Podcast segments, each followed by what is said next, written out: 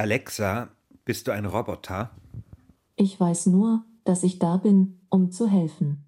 Alexa, kann man Sex mit dir haben? Dafür wurde ich nicht entwickelt. Sehr ehrlich. Ja, ich weiß nicht, wer, wer jetzt traurig sein soll. Ob du Alex, oder Alexa. Genau. ähm, aber ich glaube, es ist für beide Besser. die richtige Entscheidung. Wir haben ja in unserer vorletzten Ausgabe von Umbruch schon darüber gesprochen, was Roboter alles können. Also, dass sie feinfühlig sind, dass sie sich Bewegungsabläufe merken können, dass sie sogar selbstständig lernen, was sie zum Beispiel oder wie sie zum Beispiel Pakete besser greifen, damit sie nicht wieder runterfallen. Wir haben aber auch bereits ein bisschen die Grenzen aufgezeigt, an denen sich Roboter bislang die wahrscheinlich nicht vorhandenen Zähne ausbeißen.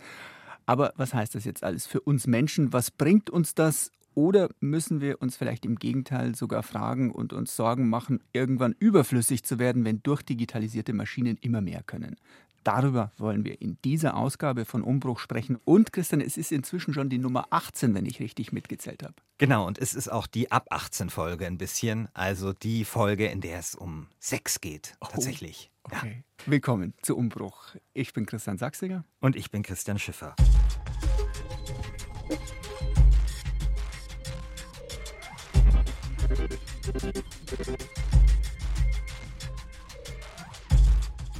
Lieber Christian, wir haben ja jetzt über Roboter viel schon gesprochen und wir haben ja darüber auch gesprochen, was Roboter können.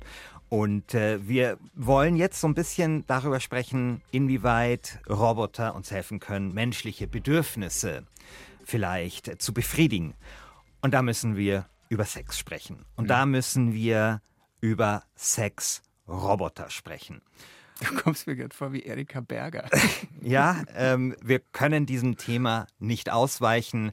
Da ist Aufklärung angebracht und notwendig. Und wir fangen an mit einem Werbespot. I am Nova. I am Harmony. I am Solana. We are AI-driven robotic dolls. And we're here to become your perfect companion. Our time together will be magical. You have never met anyone like us before. We have remarkable, unprecedented features like a modular head system that allows us to create a multitude of expressions. We blink, we move, we speak, and we do it all just for you. Ja, also das, was wir gerade gehört haben, ist ein Werbespot von einem äh, Sexpuppenhersteller, der jetzt neue Sexpuppen im Angebot hat. Mhm. Und die sind ergänzt mit künstlicher Intelligenz und werden Sexroboter genannt, auch in diesem Werbespot. Okay. Und äh, da wird dann eben erklärt, was die alles können, dass die eben sprechen können, dass die Emotionen haben. Und ich war, als ich diesen Werbespot gesehen habe, also sowohl wie diese Puppen heißen, die haben alle so Pornostar-Namen, sehen auch sehr porno aus. Mhm. Und ich war wirklich erstaunt, wie unsubtil dieser Werbespot an so vermeintliche männliche Sexualfantasien appelliert. Mhm. Also gerade mit diesem Slogan We do it all just for you. Wir machen alles nur für dich. Das, was hier in diesem Werbespot, ähm, ja, an was appelliert wird, das ist tatsächlich so ein bisschen der Stand, wenn es um Sexroboter geht, die Männer äh, um männliche Bedürfnisse zu befriedigen. Gibt es auch Roboter, Sexroboter für Frauen? Also da ist jetzt zum, tatsächlich die Frage, wie definieren wir Sexroboter? Ja, mhm. also wir denken natürlich bei Sexrobotern vielleicht gleich an Androide eigentlich, also an menschenähnliche Roboter. Wenn mhm. wir über Sexmaschinen sprechen, also wo vielleicht der Übergang zum Roboter fließend ist, also Roboter ist ja eigentlich eine Maschine, die wiederholende Tätigkeiten auch ausübt, mhm. kennen wir ja aus der Fabrik, da sieht das anders aus. Und tatsächlich finde ich, ist es bei den Frauen super interessant. Also wir sind jetzt zwei Männer, deswegen werden mhm. wir auch das Thema natürlich vielleicht aus einer eher männlichen Perspektive betrachten. Aber es gab in den letzten Jahren unglaubliche Innovationen auf dem Markt für Sexspielzeuge, Sexroboter, Sexmaschinen für Frauen. Also es gibt so diese Hightech-Dildos oder Hightech-Sex-Toys, ähm, die ja auf so Messen vorgestellt werden. Ja, CES ja, in Los Angeles. Auch, auch in, in, Barcelona haben wir das genau, gesehen. Ja. Genau, ist das ein Riesenthema.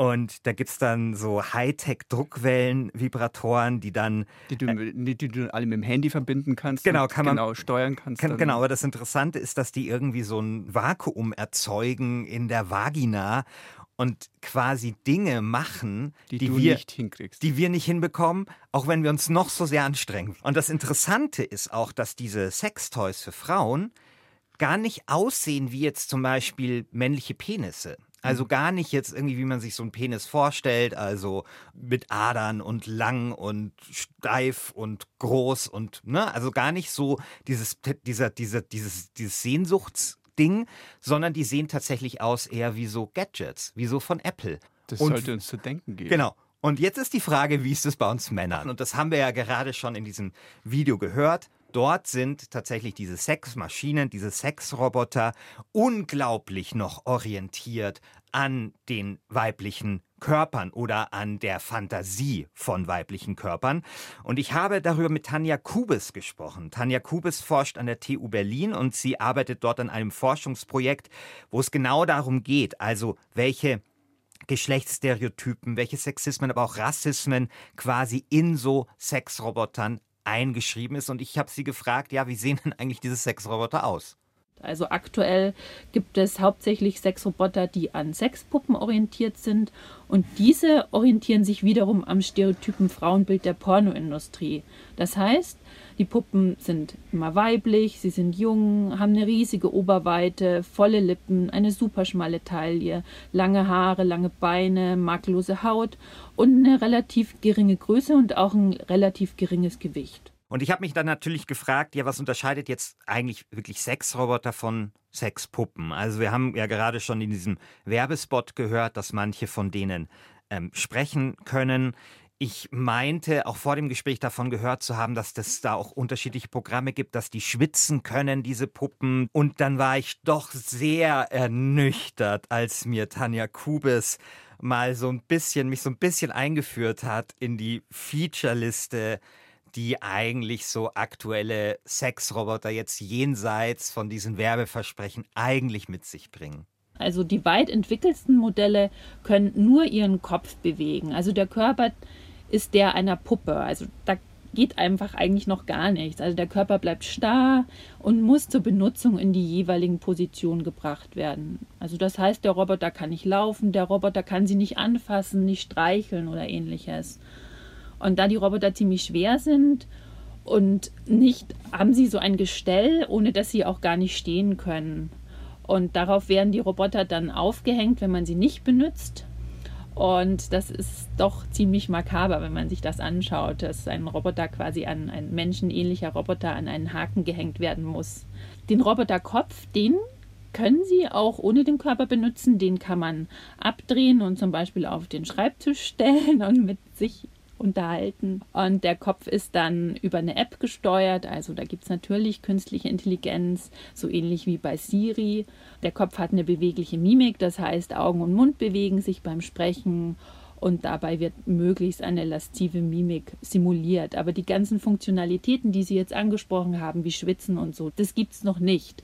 Das sind Dinge, die entwickelt werden sollen, aber bis es soll eine Beheizbarkeit irgendwann mal gewährleistet sein, dass sich der Körper nicht mehr total kalt anfühlt, aber das ist auch alles noch Zukunftsmusik. Oh so, Mann, knisternde, ist ja knisternde Erotik nur im skurril. Umbruch. Interessant ist ja die Fallhöhe zwischen quasi den Vorstellungen und dessen, was wir in diesem Werbespot gehört haben und das dessen, was ja Tanja Kubis hier erzählt. Also, dass du quasi diesen Roboter aufhängen musst, dass das irgendwie alles, Mhm. ähm, musst den herumschleppen, herumtragen. Ähm, ich habe sie auch gefragt, ob sie mir empfehlen würde, mit einem Sexroboter zu schlafen und sie meinte irgendwie, naja, also ich kann genauso gut mit einer Sexpuppe schlafen und parallel mit Alexa oder Siri ähm, sprechen und Das ist die Also- billigere Variante. ja, also jeder muss natürlich wissen, was äh, einem jetzt sexuell vielleicht gefällt. Aber das ist ja vielleicht auch nicht das, worum es geht, sondern worum es ja geht, ist ja, dass damit ja auch noch bestimmte Wertvorstellungen verbunden sind. Ja, also wir hatten, haben das ja im Werbespot schon gehört. Also diese Sexpuppen, die versprechen, dass diese Sexpuppen alles für dich tun Mhm. als Mann. Und das ist ja das eigentliche Problem. Also es gibt seit Jahren, also ich glaube 2016 habe ich mal darüber berichtet, eine Kampagne zum Verbot von Sexrobotern, mhm. weil Leute sagen, da werden Frauen objektifiziert und ganz ehrlich, wenn man sich diese Sexroboter anschaut und dann auch eben guckt, die können eigentlich auch nur ihren Kopf ein bisschen bewegen mhm. und eben die Mimik in so eine lastive Position bringen. Ja, es ist das, eigentlich eine Rolle rückwärts in der Gleichberechtigung zwischen Männern und Frauen, oder? Genau, also so kann man das sehen und Tanja Kubes meinte, es gibt auf jeden Fall sehr viele ethische Fragen, über die man sich Gedanken machen muss. Und da wird es tatsächlich auch ein bisschen, ja, klebrig und auch finster. Und dann die Frage, ist es möglich, einen Sexroboter zu vergewaltigen? Oder sollte ein Sexroboter der sexuellen Handlungen zustimmen können? Oder wie jung dürfen Sexroboter aussehen? Es gibt eine Unmenge an Fragen, die sich da auftun. Ja, also das finde ich tatsächlich auch. Und wir brauchen, glaube ich, auf jeden Fall Regeln für solche Sexroboter. Aber nehmen wir mal an, wir hätten diese Regeln und wir können uns darauf einigen, äh, wie diese Sexroboter ungefähr aussehen und was sie, was man mit denen vielleicht machen da können soll und was vielleicht auch nicht.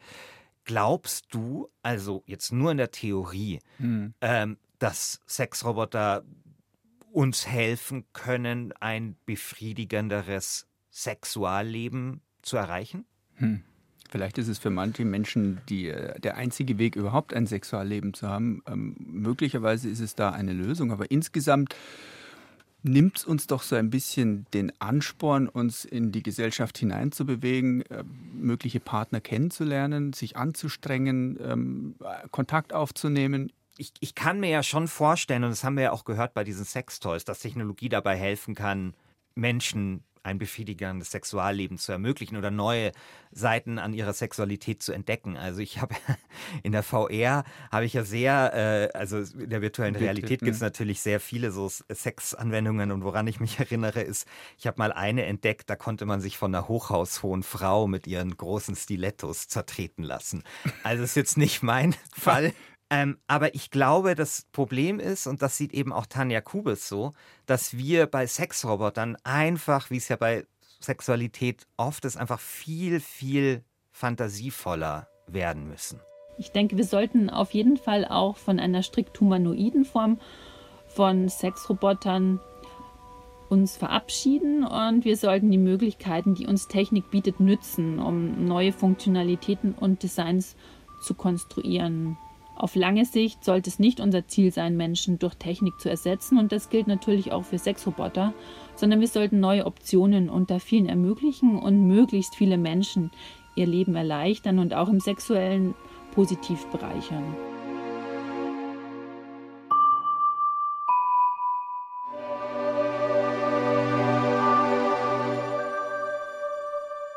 Christian, jetzt bleiben wir noch bei den menschlichen Aspekten, versuchen jetzt ein Tick ernster zu werden, ähm, falls wir das vorher noch nicht waren. das ist ein sehr ernstes Thema. Der, der, ja, viele sehen in den Robotern ja auch tatsächlich eine Lösung für den Pflegenotstand. Also Roboter, die älteren Menschen zu Hause helfen, manche Dinge für sie zu erledigen, sie für sie vielleicht eine Stütze sind, sogar möglicherweise psychisch.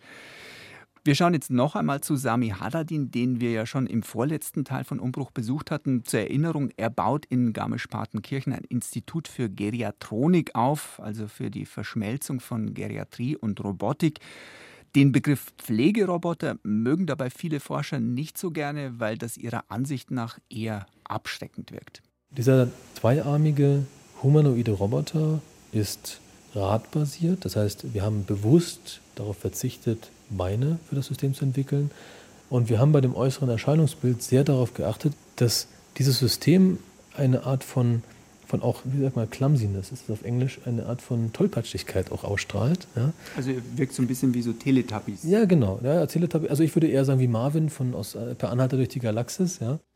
Das finde ich sehr witzig, weil ich bin ein großer Fan von Marvin, dem depressiven Roboter. Ich hatte in meinem Zimmer sehr lange ein Poster von Marvin. Dachte ich mir, dass du den magst. Tatsächlich.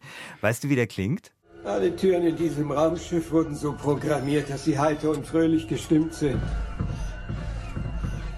Wie dem auch sei, mir wurde aufgetragen, euch zur Kommandozentrale zu bringen. Seht mich an, ein Gehirn von der Größe eines Planeten und man verlangt von mir, euch in die Kommandozentrale zu bringen. Nennt man das berufliche Erfüllung? Ich nicht. Ihr könnt euch bei der Sirius Kybernetic Corporation bedanken, dass sie Roboter mit EMP bauen. Wofür steht EMP? Echtes menschliches Persönlichkeitsbild. Ich bin der Prototyp mit Persönlichkeitsbild. Das merkt man doch sicher, oder? Marvin, ich liebe ihn sehr. Das ist der beste Roboter der Welt. Aber eine echte Nervensäge, immer schlecht gelaunt, äh, ein Superhirn mit Depressionen. Und ich weiß nicht, so sehr ich Marvin mag und so sehr er mich in meinen Jugendtagen begleitet hat, weiß ich nicht, ob ich als älterer, hilfsbedürftiger Mensch ausgerechnet von Marvin gepflegt werden möchte. Ja, aber von der Optik her eben ein humanoider Roboter, dieser ähm, Marvin-gleiche in Garmisch-Partenkirchen, der ähm, nicht unbedingt menschlich aussieht, sondern mit einem kugelrunden Kopf versehen ist und äh, Händen, die, die so ein bisschen an Schwimmflossen erinnern. Vorne hat der Roboter in Garmisch auch nicht äh, Augen wie Marvin, die mit LED-Leuchten die Form von Augen bekommen, sondern da gibt es einen Bildschirm da kann man zwar ein animiertes, drolliges Gesicht einblenden, aber da kann dann zum Beispiel auch das Gesicht von Familienangehörigen erscheinen, äh, die mit der älteren Person über den Roboter eine Videokonferenz aufbauen. Und wenn dann das Gegenüber in der Ferne den Kopf dreht, dann dreht auch der Roboter vor der älteren Person den Kopf und das Gespräch wirkt dann wirklich auch lebendiger. Ich habe mir das angeschaut, also der Effekt ist erstaunlich. Was so ein Pflegeroboter tatsächlich alles übernehmen soll, das probiert man derzeit am Garmischer Institut aus in einer vollständig eingerichteten Musterwohnung. Sieht gemütlich aus. Schon, oder? Ja. ja. Ähm, also es ist alles da. Es ist ein Wohnzimmer da, es ist eine Küche da, mhm. es ist ein Schlafzimmer mit zwei Betten mhm. da.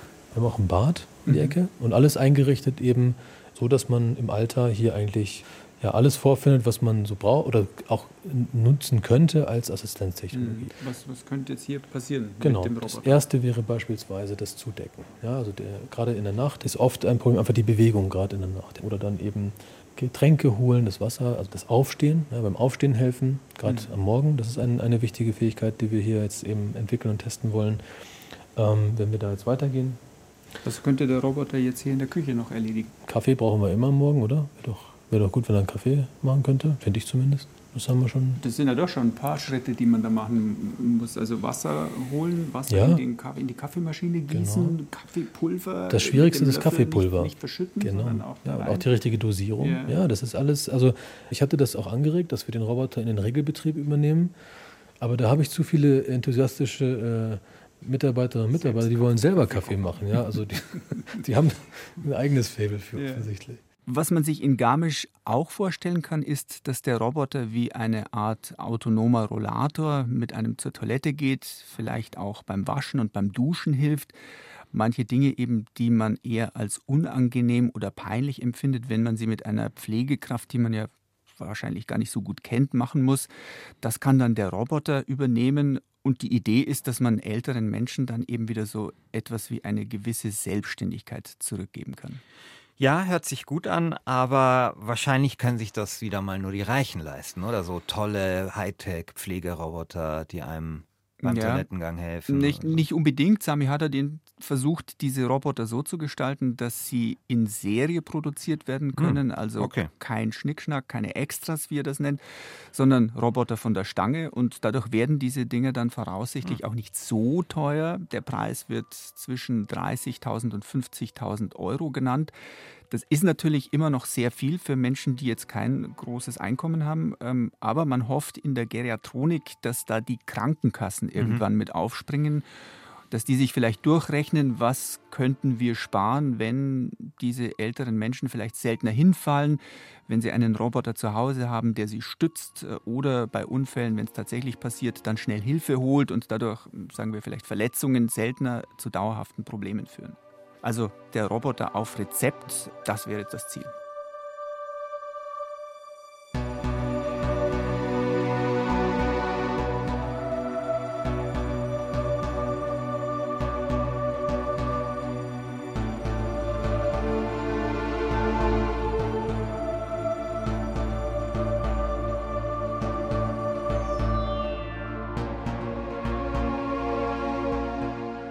Wir sind ja mit den äh, Pflegerobotern schon ein bisschen in die Arbeitswelt vorgedrungen. Es gibt ja immer die Befürchtung, dass uns Roboter die Arbeit wegnehmen und dann nichts mehr für uns Menschen zu tun bleibt. Also selbst wenn wir irgendwie finanziell versorgt werden, könnte das Leben ja ein bisschen fad werden, also so ohne Job, ohne Aufgabe. Also ich weiß nicht genau, was ich immer von solchen Ängsten halten soll. Wie ist es denn bei dir? Ich würde meinen Job ungern komplett abgeben. Und äh, diese Befürchtungen sind auch, glaube ich, nicht ganz unbegründet. Es gibt zumindest auch Untersuchungen, die ergeben haben, dass jeder zusätzlich eingesetzte Roboter sechs reguläre Arbeitsplätze überflüssig macht. Diese Studien, wir stellen euch dazu übrigens die Links wie immer äh, und unsere Quellen in die Show Notes.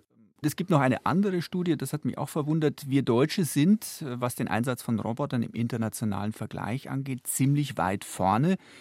Es gibt eben diese zweite Studie, der zufolge in Deutschland auf 10.000 Arbeitskräfte im Schnitt 338 Roboter kommen. Deutschland mhm. ist damit auf Platz 3 weltweit hinter Singapur und Südkorea und hat inzwischen sogar, man höre und staune, Japan überholt.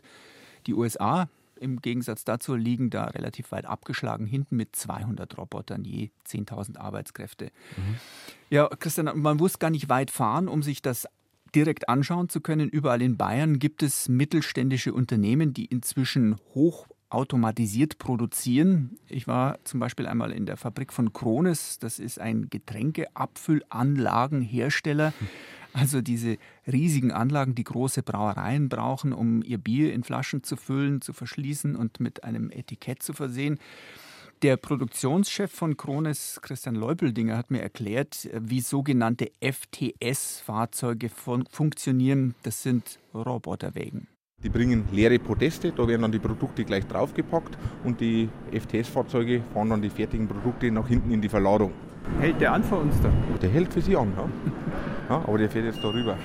Äh, der schert jetzt hier rein und nimmt diese fertige Baugruppe. Also der wusste jetzt genau, was er machen muss? Der wusste genau, was er machen muss, genau. Das heißt, der Werke geht irgendwann einmal her und stellt äh, das fertige Produkt. Er bucht bei uns im System, Produkt ist fertig, ist am Abholplatz bereit und dann wird über das System vollautomatisch ja, sagen wir, an den Leitrechner von dem FTS und der prüft dann bei der nächsten Fahrt, dass er dann das jeweilige Produkt mitnimmt. Ja, man kann jetzt auch dagegen gehen, sagt bleibt der stehen. Ja. Oder meckert er? Dann meckert er, genau. Ja, dann geht man wieder weg. Wo fährt er jetzt hin? Der fährt jetzt hier so eine Runde außen rundum und fährt in den Außenbereich und dort sind dann die LKWs und die Stapler, die das Ganze dann in die Verladung bringen. Ja, so dass wir versuchen, wirklich in dem Bereich so Stapler- oder Routenzugarm wie möglich zu sein. Eine Stapler- und Routenzugarme Fabrik. Ja, das heißt, diese Roboter ersetzen eben Gabelstaplerfahrer und äh, diese hm. Wägelchen fahren dann keine Umwege mehr. Die wissen ganz von alleine, was sie abholen sollen, wo sie es hinbringen müssen. Wenn hm. ihnen Menschen in die Quere kommen, dann fahren sie die nicht um, sondern dann fangen sie eben ärgerlich an zu piepen, wie man eben gehört hat auch. Ja, und damit zählen diese Wägelchen zu einer ganz neuen Form von Robotern, den sogenannten kollaborativen Robotern, also solchen, die mit Menschen zusammenarbeiten können. Perfektioniert hat den Einsatz von Transportrobotern übrigens Amazon in den Logistikzentren, diesen riesigen Lagerhallen, wie man sie vielleicht schon einmal irgendwo in einem Film oder Fernsehen gesehen hat, äh, fahren unzählige dieser Gefährte durch die Gegend. Die schleppen dann ganze Regale zu den Mitarbeitern hin. Die Mitarbeiter müssen die benötigte Ware nur noch aus dem Regal herausholen, müssen also nicht mehr durch die Halle gehen und suchen, wo liegt das Teil, das ich jetzt gerade brauche. Mhm. Und interessant ist dabei aber, verpackt, also in die Schachteln gesteckt und zugeklebt wird die Ware immer noch vom Menschen. Also die Menschen dürfen dann das tun, was am langweiligsten eigentlich ist. Nicht mehr durch die Hallen schlendern mhm. und mal hier und dorthin schauen ja. und sich vielleicht absichtlich verirren. Ja, klar. Also bald wird man vermutlich keine Gabelstapler, Fahrer mehr brauchen. Aber was machen denn Roboter noch? vor allem Autos zusammenbauen. Tatsächlich ist die Autoproduktion schon seit Jahrzehnten die Branche, wo am meisten Roboter zum Einsatz kommen. Ich habe mich mit Professor Wolfgang Daut unterhalten. Er ist Arbeitsmarktforscher an der Uni Würzburg und er hat mir das noch einmal bestätigt. Die Branche, die am stärksten auf Roboter in der Produktion setzt, ist eindeutig das Automobilgewerbe oder die Automobilherstellung. Und Roboter haben sich vor allem in solchen Tätigkeiten bewährt, die zwar komplex sind, aber doch repetitiv und die eine hohe Präzision erfordern. Sowas wie Schweißen oder Zusammensetzen schweißen, zusammensetzen, auch verschrauben können die Roboter immer besser. Interessant ist aber auch, wo man keine Roboter sieht. Ähm, ein Kollege von uns war neulich in einer Großwäscherei oder einem Textilservice, heißt das inzwischen, in Kolbermoor und hat sich dort mit dem Firmeninhaber Arnold Stangelmeier unterhalten und der setzt aus folgendem Grund keine Roboter ein. Wäsche ist ein nicht fixes Gut. Und dadurch ist es natürlich äh, schwierig, eine Automatisierung nach vorne zu treiben. Bei Metallbearbeitung ist es leicht, weil Metall ist fest. Da kann ich sagen, das kann ich hier greifen, das kann ich hier greifen. Das Greifen von Wäsche für einen Roboter oder irgendein anderes Gerät, das ist ganz schwierig, sowas zu realisieren. Dieses Einlegen der Wäsche in unsere Maschinen, das ist meistens noch Handarbeit. Die Robotik ist noch nicht so weit. Deswegen sind wir noch bei einem relativ hohen Personalanteil. Wäschestücke sehen eben alle ein klein wenig anders aus. Die einen sind dicker, die anderen dünner. Kleidung ist generell lapprig und nicht fest, kommt also für Roboter nicht so gut in Frage. Und das wird auch auf absehbare Zeit wohl nicht klappen. Zu kompliziert.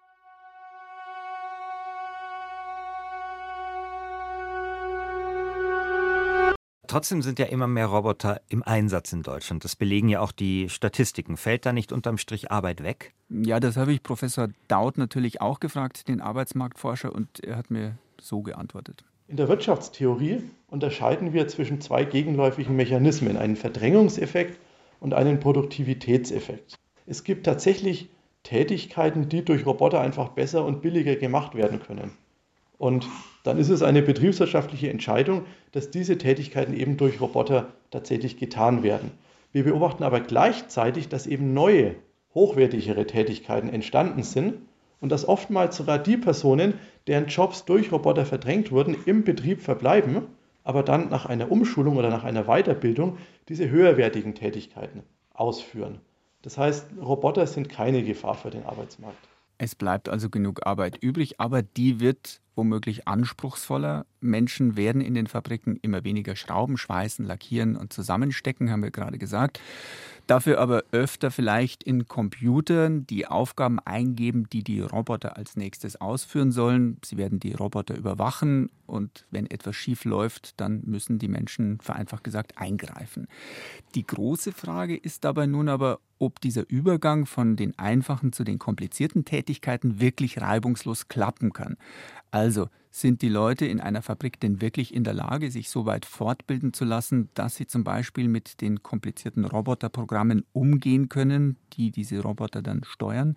Großes Fragezeichen, Christian, und da bekommt man auch von den Arbeitsmarktforschern keine klaren Antworten. Ja, und da wird mich noch eine Sache interessieren. Ich habe gehört, dass Deutschland immer mehr Produktion zurückholt aus Niedriglohnländern. Also sagen wir, wenn BMW oder Mercedes bislang äh, elektronische Bauteile in, sagen wir mal, Indien hat zusammenstecken lassen, dann passiert das ja zunehmend wieder in Deutschland. Und diese Jobs könnten doch dann jene Arbeitnehmer oder Arbeitnehmerinnen übernehmen, die die Umschulungen zu den komplizierten Jobs aus welchen Gründen auch immer äh, nicht äh, schaffen. Im Prinzip schon, aber hören wir dazu noch einmal Wolfgang Daut. Schon vor Corona, aber jetzt verstärkt durch Corona beobachten wir, dass tatsächlich die internationalen Lieferketten kürzer werden. Das bedeutet, dass tatsächlich Produktion ins Inland zurückgeholt wird. Und es ist tatsächlich absehbar, dass die Produktion sehr stark automatisiert stattfinden wird. Es ist also tatsächlich fraglich, wie stark denn letzten Endes der Arbeitsmarkt davon profitieren wird, dass die Produktion nach Deutschland zurückgeholt wird, weil eben sehr viel davon durch Roboter gemacht wird. Also Christian, den wünschenswerten Effekt, den du gerade angesprochen hast, den wird es womöglich nicht geben. Bedenklich ist dagegen ein negativer Effekt, der dadurch in den Niedriglohnländern entsteht, dass da eben nun Jobs verloren gehen. Das bestätigt mhm. auch Professor Daut. Dafür gibt es Zahlen, zum Beispiel aus den USA und Mexiko, die Roboterisierung in den USA verursacht also am Ende in Mexiko und in anderen ärmeren Ländern neue Arbeitslosigkeit und wahrscheinlich dann auch mehr Armut. Und das könnte uns auch in Europa am Ende selbst wieder auf die Füße fallen, wenn nämlich äh, Migrationsbewegungen dann dadurch vielleicht zunehmen. Also, wenn wir nochmal zusammenfassen. Es gibt für uns im hochtechnologisierten Deutschland wohl keine Gefahr, dass der Arbeitsmarkt durch Roboter völlig aus den Fugen gerät, zumal die Roboter viele Dinge auf absehbare Zeit gar nicht können. Die Leute müssen sich umstellen, müssen sich wahrscheinlich in Zukunft viel mehr weiterbilden, um in den Fabriken einen Job behalten zu können. Die Probleme entstehen aber wiederum in anderen Ländern, Niedriglohnländern außerhalb Europas, wenn von dort die Produktion wieder abwandert. Die Diskussion über den Einsatz von Robotern kann man deshalb auch sicher kontrovers führen, aber man sollte wohl die Möglichkeiten auch nicht überschätzen.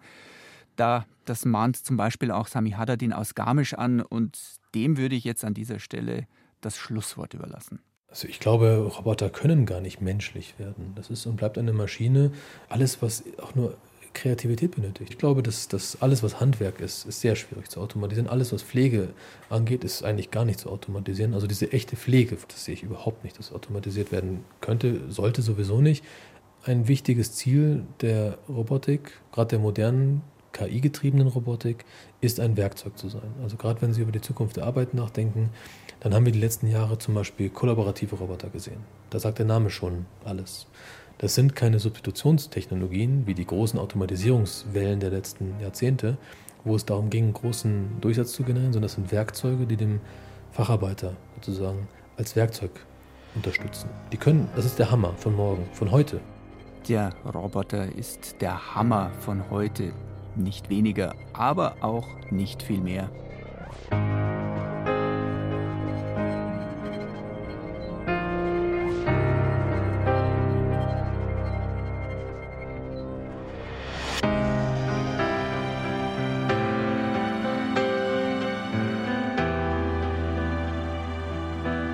Das war's diesmal in Umbruch. Wenn ihr mehr über Robotik und deren Auswirkungen wissen wollt, dann schaut in unsere Show Notes. Wenn es euch gefallen hat, dann empfehlt uns gerne weiter. Und wir freuen uns natürlich, wenn ihr das nächste Mal wieder dabei seid. Bis dahin, euer Christian Schiffer und euer Christian Sachsinger.